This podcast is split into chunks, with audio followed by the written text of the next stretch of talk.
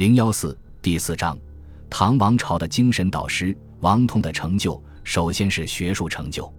在隋唐时期，王通的首要身份就是国学大师。他的学派，时人称为河汾学派。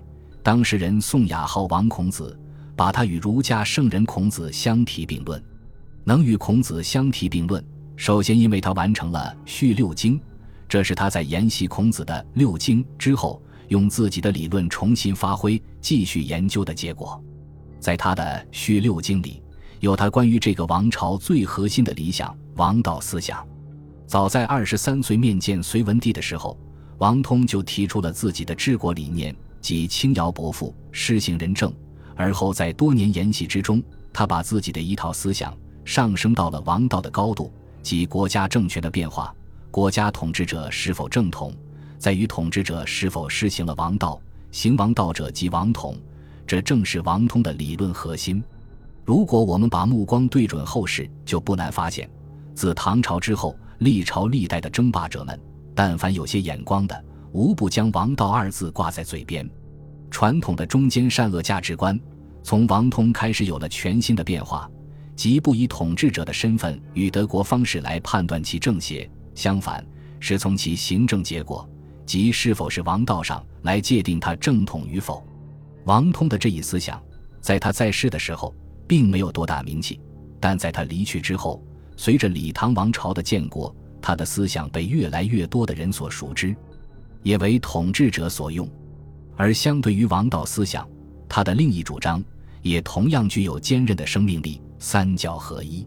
三教合一，即儒家、佛家、道家三教。他主张原初同流，在儒家文化为主的前提下，三家相互包容、相互促进。从南北朝开始，儒家与佛家、道家的争斗不断。儒家思想虽为正统，但南北朝起佛教大兴，对儒家文化大肆冲击。最早的三教合一思想起于崇佛的梁武帝，但梁武帝败家身死后，三教合一思想一度被唾弃。从北周开始。历代统治者围绕着崇佛灭佛问题摇摆不定，要么像北周武帝这样大肆灭佛、清理寺庙，要么像北周宣帝那样崇尚佛法、不理朝政。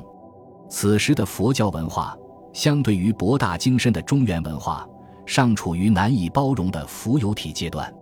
然而，这个矛盾从王通开始找到了一个最佳的结合点，他主张三教之间相互学习。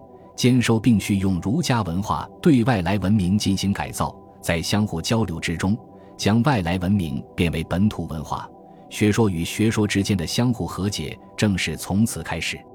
而王通本人也身体力行，他的学生众多，既有游学的儒生，也有修佛的僧侣，更有游方的道士。在隋末的战乱年代里，他的学派成为了不同流派之间都可接纳的学术圣殿。如果再把目光对准后世，我们更不难发现，就是从隋朝灭亡后的唐王朝开始，中国的统治者以开阔的胸怀对外开放，广泛的接纳各种不同的宗教和学术流派，佛教、伊斯兰教乃至基督教，都是从唐朝开始在中国广为传播，影响后世的。而中国本土文化的主体地位，非但没有在外来文化的冲击下消亡，相反博采众家之长。始终保持旺盛的生命力。儒家文化的开放包容精神，王通是开拓者。王通的学馆不只是学术殿堂，也一样是政治殿堂。与王通交友的许多都是隋末的风云人物，他们都有显赫的经历，其后创造了不凡的功业。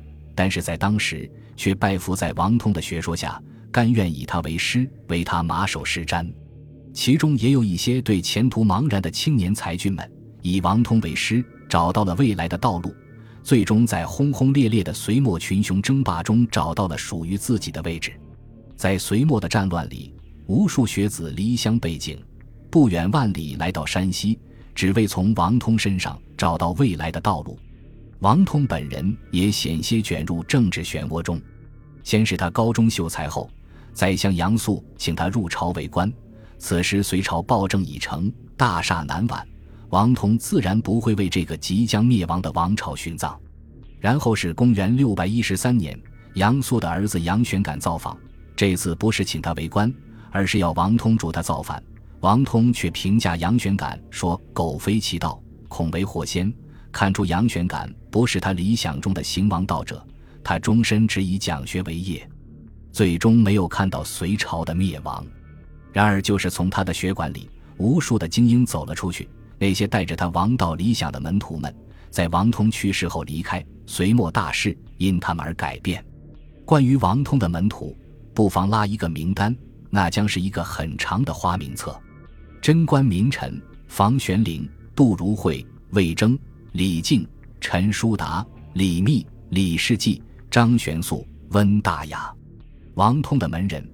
几乎构成了后来贞观盛世的名臣班底，而行王道的理想也终于由盛唐王朝所实现，而他的学说更是影响深远，甚至贯穿了中国整个封建时代。